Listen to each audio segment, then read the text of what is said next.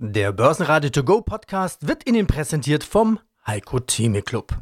Werden Sie Mitglied im Heiko Theme Club. heiko-theme.de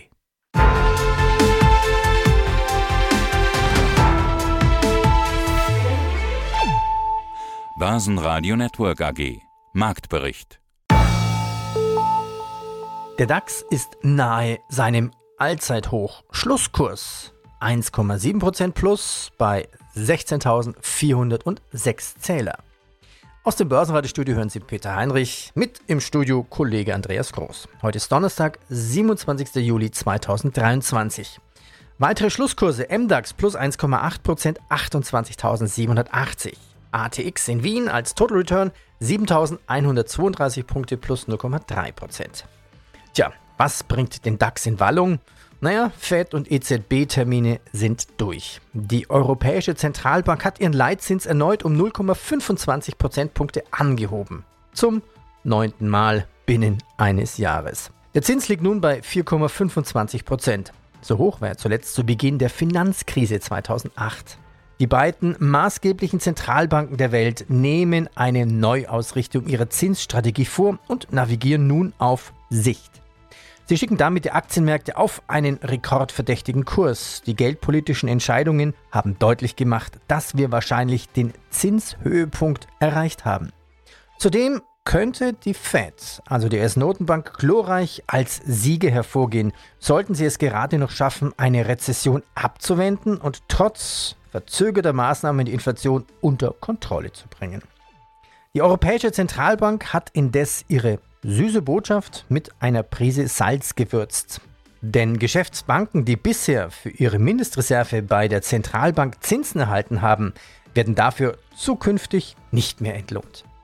Mein Name ist Carsten Pirschke, ich bin Leiter Investor Relations bei der PSI Software AG in Berlin. Weiter mit den H1-Zahlen und der Interpretation, das ist ja auch immer ganz wichtig.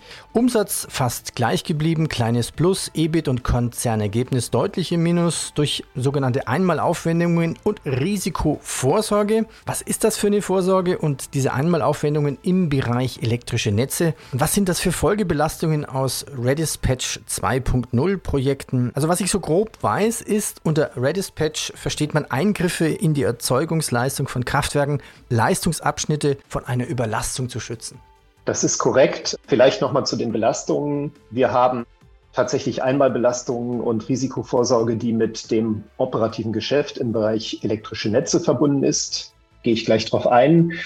Wir haben aber auch in dem im Zusammenhang mit dem Vorstandswechsel Rechtsberatungskosten, es steht auch im Halbjahresbericht, es gibt eine Abfindungszahlung an den langjährigen CEO. Und außerdem sind wir ja gerade dabei, in der Endphase uns in eine europäische Aktiengesellschaft SE umzuwandeln, wo auch nochmal, ja, doch in mittlerer sechsstelliger Höhe Rechtsberatungskosten und damit verbundene Kosten hinzukommen. Und das alles zusammen hat jetzt das Halbjahr entsprechend belastet. Um auf das Thema Redispatch und die elektrischen Netze zu kommen, Redispatch letztendlich, wie es der Name sagt, eine Umplanung der Energieflüsse im Netz. Das hat letztlich damit zu tun, dass das Netz ja eine knappe Ressource ist, wenn es darum geht, die vielen erneuerbaren Energien, die mittlerweile eingespeist werden und sehr schwankend eingespeist werden, von A nach B zu transportieren. Das ist bisher nur auf der Ebene der Transportnetzbetreiber passiert, also Höchstspannung. Ne, das sind die Amprion, Tenet und, und so weiter. Vier Übertragungsnetzbetreiber gibt es in Deutschland. Und Redispatch 2 nimmt nun auch die Verteilnetzbetreiber, also die Ebene darunter, in die Pflicht. Und da sind wir schon bei der Problematik. Das ist keine rein technische Lösung, wie es ein Leitsystem für die Führung eines Stromnetzes ist, sondern wir haben ja immer die Verknüpfung zu den Lieferverpflichtungen und den Durchleitungsverpflichtungen, also auch eine kommerzielle Seite, wenn Sie so wollen. Insofern sind wir da in dem Grenzbereich zwischen technischer und kommerzieller Software. Wir sind in einem stark regulierten Markt. Es ist ein neues Thema. Der Regulierer hat vielfach nachgebessert in den letzten anderthalb, zwei Jahren und ja, man muss es so sagen, wie es ist. Wir haben diesen extremen Änderungsaufwand an der Software nicht vorhergesehen in dieser Form und haben es entsprechend nicht in den Verträgen berücksichtigt. Und das hat zu erheblichen Mehraufwendungen geführt, schon im vergangenen Jahr. Und das Thema ist aber noch nicht beendet. Wir haben entsprechende Folgebelastungen. Und was macht das dann mit einer Organisation? Das führt natürlich dazu, dass die Verträge nicht endgültig abgeschlossen, ausgeliefert werden können. Wir reden über mehr als 30 Verträge gleichzeitig. Dadurch sind dann wiederum andere Projekte einfach durch, durch die Kapazität, die blockiert war, in Verzug geraten. Das hat entsprechende Folgeeffekte.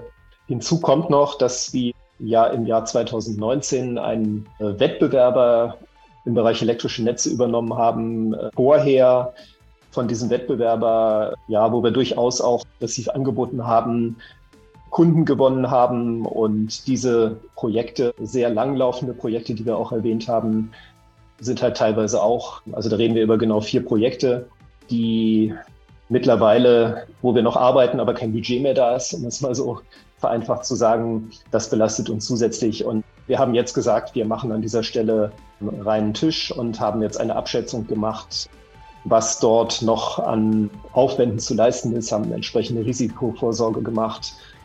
Nach Google jetzt Facebook Kasse machen. Es scheint, als habe der Technologieriese Meta seinen Tritt zurück auf den Pfad des Wachstums gefunden. Angetrieben durch florierende Werbeeinnahmen hat das Unternehmen im letzten Quartal einen Umsatzzuwachs von 11% auf rund 32 Milliarden Dollar verzeichnet, was umgerechnet 28,8 Milliarden Euro entspricht. Dazu konnte ein Gewinnzuwachs von 16% auf rund 7,8 Milliarden Dollar verbucht werden.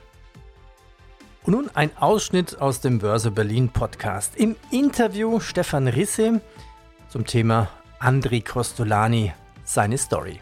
Ein Spruch, den habe ich mir auch jetzt markiert. Die Börse reagiert gerade mal zu 10% auf Fakten. Alles andere ist Psychologie. Gilt das immer noch? Das gilt sicherlich immer noch. Er hat ja auch gesagt, die Börse reagiert oft wie ein Alkoholiker. Auf gute Nachrichten hin weint sie und auf schlechte Nachrichten hin fällt sie. Und das ist dieses Phänomen, auch das hat er nach Deutschland gebracht, diesen Satz, das Phänomen des Fait accompli, wie die Franzosen sagen, der vollendeten Tatsache. Weil wir kennen das ja alles, dieses Sell on Good News. Und wenn jetzt unerfahrene Leute zur Börse kommen, und er hat ja mit seinen Büchern auch eben junge Börsianer wie mich an die Börse geführt, war das wahnsinnig hilfreich zu begreifen, dass Spekulation sich ja immer nur auf etwas Unsicheres beziehen kann. Und dass, wenn wir denken, ein Unternehmen wird bessere Ergebnisse bringen oder die Dividende erhöhen, dass die Kursbewegung eben stattfindet vor dieser Bekanntgabe der Dividendenerhöhung und danach dann diese Gewinnmitnahmen einsetzen. Ne, dieses, da kommt die gute Nachricht und plötzlich weint, weint die Börse, das muss man eben verstehen. Und er hat immer gesagt, die Börse ist die Antizipation im Quadrat. Ich muss nicht nur die Ereignisse vorausahnen, sondern ich muss auch vorausahnen, wie wird das Publikum auf die Ereignisse reagieren und mit welchem Publikum habe ich es zu tun. Auch das hat er gesagt. Er sagt, ich gehe so gern zur Börse, weil ich nirgendwo mehr Dummköpfe pro Quadratmeter treffen kann als dort. Mit anderen Worten, es reicht nicht, dass du die Ereignisse voraussiehst, du musst auch noch voraussehen, wie möglicherweise die Masse der Dummköpfe auf die Ereignisse reagiert. Und die Masse, das sind die Dummköpfe? Das sind die Dummköpfe. Er hat ja die Börsianer eingeteilt in die zittrigen und die hartgesottenen. Und wenn man sich mal anguckt, was er dort macht, dann ist es eigentlich das, was wir heute, und ich bin da ja sehr, sehr tief in diese Thematik eingetaucht und verfolge heute noch diese Indikatoren jede Woche mit, habe ja auch eine Kolumne in Börse Online, die nennt sich Stimmungsbarometer. Das ist im Grunde der Vorläufer der Behavioral Finance. Er hat halt gesagt, ein Börsenzyklus läuft folgendermaßen. Die Börse ist unten und jetzt fängt sie an zu steigen und steigt und jetzt, na, auch das ist so ein Satz von ihm, steigt die Börse, kommt das Publikum, fällt die Börse, geht das Publikum. Und jetzt steigen die Kurse. Es gibt so die ersten Interessierten, die immer börseninteressiert sind, die sich von den steigenden Kursen anziehen lassen. Und das lässt die Kurse weiter steigen. Und jetzt haben wir schon einen schönen starken Anstieg hinter uns. Die Medien berichten darüber. Das Börsenradio hat höhere Einschaltquoten oder höhere, höhere Abrufzahlen. Und jetzt kommen plötzlich Leute, die sich nie für Börse interessiert haben, ja, die klassisch wie man früher gesagt hat, die Milchmädchen dazu und fangen an, Aktien zu kaufen. Und das sind für ihn die Zittrigen. Und die Zittrigen, sind die, denen von den 4G, die ein erfolgreicher Börsianer braucht, nämlich Geld, Geduld, Gedanken und Glück, die eins der 4G nicht haben. Die haben vielleicht Geld, aber sie haben keine eigenen Gedanken. Genau, er hat auch ein fünftes G hinzugefügt, den Glauben an den eigenen Gedanken. So, wer Geld hat, aber keine eigenen Gedanken, wird keine Geduld haben, darauf zu warten, dass das eintritt, was logisch ist. Wer kein Geld hat, weil er auf Kredit spekuliert, der wird bei dem Rückschlag, wo sein Eigenkapital nicht mehr ausreicht, auch verkaufen müssen. Und wer keine Geduld hat, der kann halt nicht warten, bis die logischen Ereignisse eintreffen. Das sind die Zittrigen. Die steigen da oben ein und dann irgendwann ist die Börse sehr teuer und hoch und dann gibt es niemanden mehr, der kauft und dann wabern die Kurse so seitwärts, bis es erste Verkäufe gibt. Und dann gehen die Kurse noch weiter runter. Da sind die Leute noch und sagen, ja, ich halte dran fest, es geht ja immer wieder nach oben. Und dann geht es aber noch weiter runter und noch weiter runter. Und dann kommt die große Panik und diese Zittrigen verkaufen nach unten aus. Und wer kauft die Papiere? Die Hartgesottenen. Und die Hartgesottenen, die haben diese 4 oder 5G. Zähle sie nochmal auf. Geld, das hat Moltke, General Moltke für den Krieg gesagt. Daher hat er sich das abgeguckt. Geld, Geduld, Gedanken, Glauben an den eigenen Gedanken und ein bisschen Glück gehört eben auch dazu. Und die kaufen die Papiere da unten. Denen ist auch egal, ob es nochmal 5, 6, 10 Prozent runtergeht. Ich würde mal Akatis, ich würde so einen Warren Buffett mal als hartgesotten ansehen, weil wir uns eben nur die fundamentalen Daten angucken und sagen, die Firma ist billig und wir bleiben dann drin. Wenn sie 5 Prozent fällt, dann kaufen wir eher noch was nach, weil es ja noch billiger ist. Und dann fangen die Kurse irgendwann an zu steigen und zu steigen und dann geht der Zyklus wieder, wieder von vorne los. Und mit den Sentimentindikatoren messen wir im Grunde, wie viel Zittrige sind im Markt. Und wenn du dann hohe Optimismuswerte hast, dann weißt du, die Papiere sind in den Händen der Zittrigen und dann wird es gefährlich, weil die verkaufen, wenn es schlechte Nachrichten gibt und die Kurse anfangen zu fallen. Und wenn man das auf dieses Börsenjahr anwendet, dann kann man nur sagen, vor allem im Nachhinein, wir haben eine restriktive und restriktiver werdende Geldpolitik. Wir haben eine Wirtschaft, die eher an Dynamik verliert. In Deutschland ist es in der Rezession, in Amerika gibt es viele Indikatoren, die darauf hindeuten, dass wir hineinrutschen. Aber die Kurse sind im ersten Halbjahr deutlich gestiegen, was uns zeigt, und die Stimmungsindikatoren zum Jahreswechsel waren auch genau so, dass sie es angezeigt haben, die Papiere sind in den Händen der Hartgesottenen. Und die sagen sich, naja gut, mag sein, restriktive Geldpolitik, mag sein, die Wirtschaft kommt in die Rezession, aber ganz langfristig wird die Wirtschaft irgendwann auch wieder wachsen, werden die Unternehmen weiter gedeihen. Und wo soll ich mein Geld sonst anlegen? Irgendwie im Festgeld für drei Prozent mit zehn Prozent Inflation, die wir zum Jahreswechsel da noch hatten? Also er ist im Grunde jemand, der so dieses Behavioral Finance damit begründet hat. Nun zu den zwei großen Autowerten im DAX. Auch von Volkswagen gibt es positive Nachrichten. VW konnte im zweiten Quartal seine operative Leistung dank abnehmender Lieferengpässe erheblich steigern. Obwohl die Prognose für die Absatzzahlen aufgrund einer unsicheren Konjunktur vorsichtiger ausgefallen ist.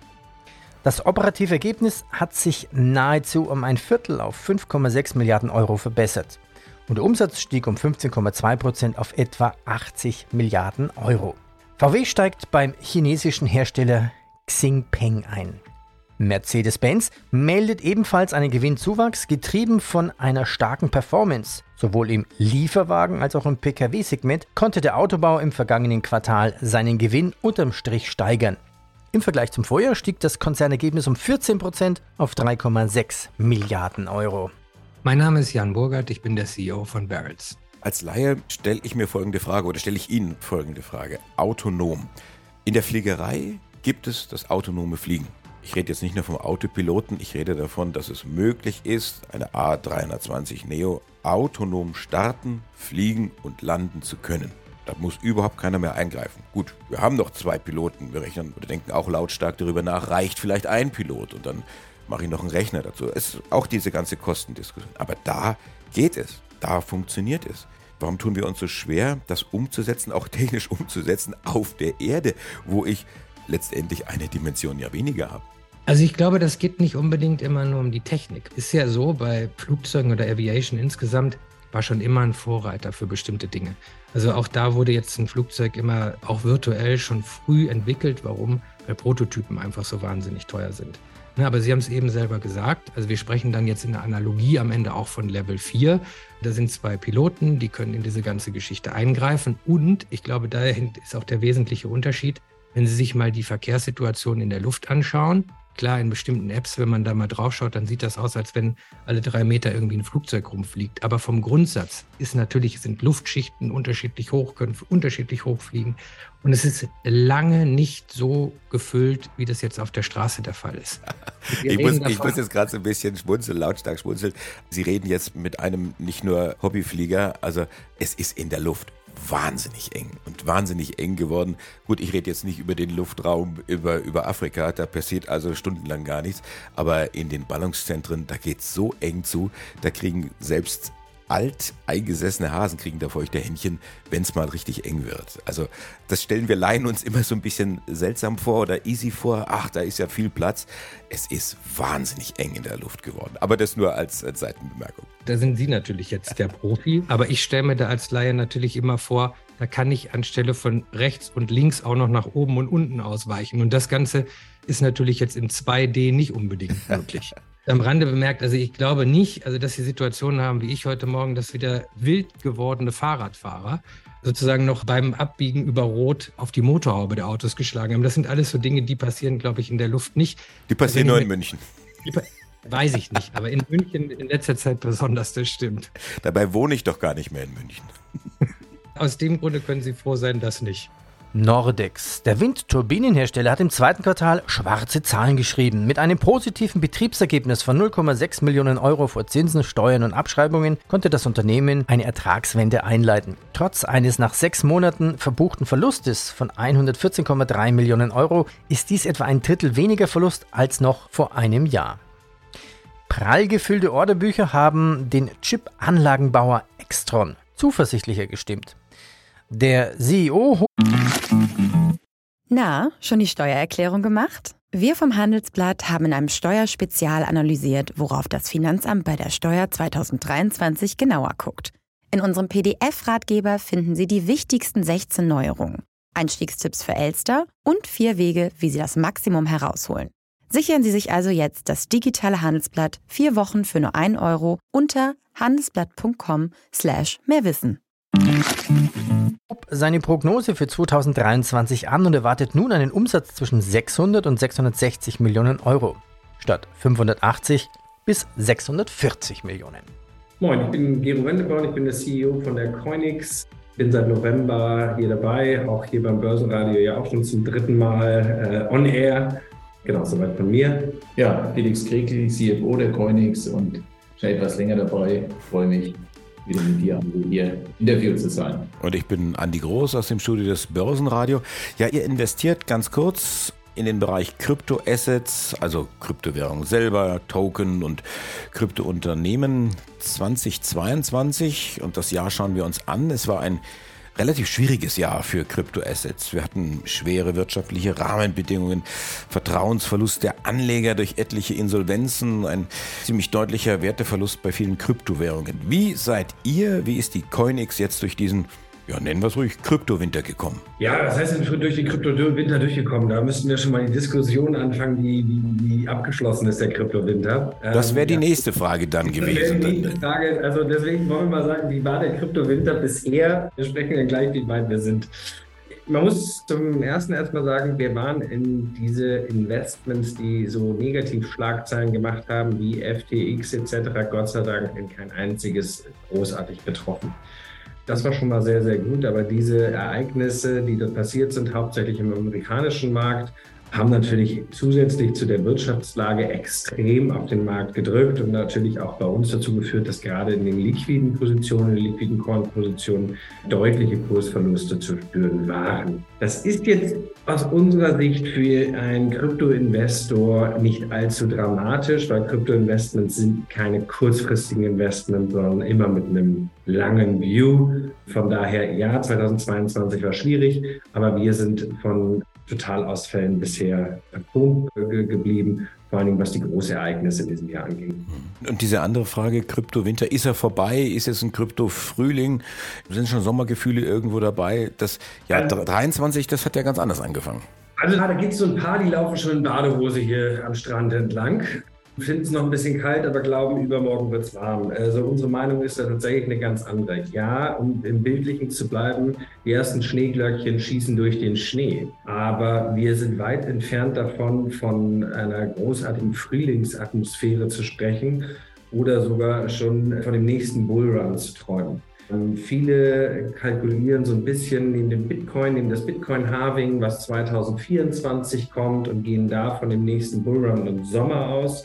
Auch da sind wir viel konservativer in unserer Einstellung. 2023 wird es keine großartigen Marktereignisse aus unserer Sicht geben. 2024, ja, es kommt das Bitcoin-Halving, aber wenn es sich im gesamtmarktlichen Umfeld nicht drastische Dinge ändern, die aktuell nicht sichtbar sind, dann wird auch eventuell dieses Halving, was kommt, zum ersten Mal, und ich beobachte das Halving seit zehn Jahren oder den Bitcoin seit zehn Jahren und habt ihr all diese Ereignisse gesehen, vielleicht auch zum ersten Mal zu einer Marktenttäuschung führen, weil eben genau die Hype durch das Halving nicht ausgelöst wird. Also äh, Sonnencreme noch lange nicht rausholen, aber ja, ich gebe zu, auch wir sehen die ersten Schneeglöckchen, die durch den Schnee durchbrechen. Noch nach Südkorea zu Samsung.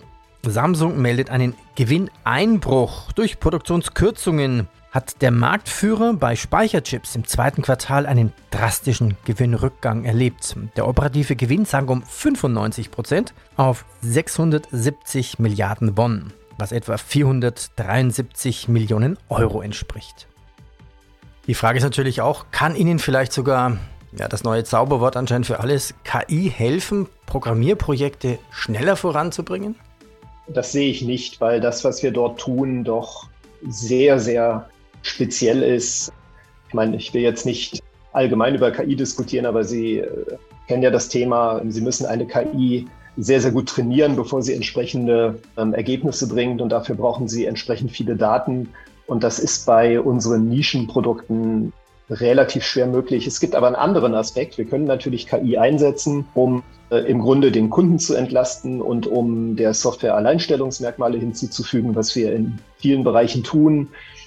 Sei es, dass wir viele, viele Geschäftsprozesse in der Energiewirtschaft, aber auch in der Industrie optimieren. Wir haben in diesem Frühjahr einen Auftrag gemeldet äh, bei Diebold Nixdorf, ja, kennt man vor allem von den Geldautomaten, die sehr komplex recht individuelle Produkte herstellen und mit unserer KI-basierten Produktionsoptimierung diesen Prozess sehr erfolgreich effizienter gestalten. Das wäre so ein Beispiel. Ein weiteres Beispiel bei den Stromnetzen ist die vorausschauende Optimierung, um mehr erneuerbare Energie integrieren zu können und gleichzeitig das Netz stabil zu halten. Oder auch Thema Sicherheit, um Anomalien im Netz zu erkennen und damit mögliche Gefahrensituationen abzuwenden. Also für solche konkreten Anwendungsfälle setzen wir sehr stark auf KI. Dass wir unsere Programmierer und Projektingenieure damit ersetzen können, das sehe ich zumindest für den Moment nicht. Basenradio Network AG Marktbericht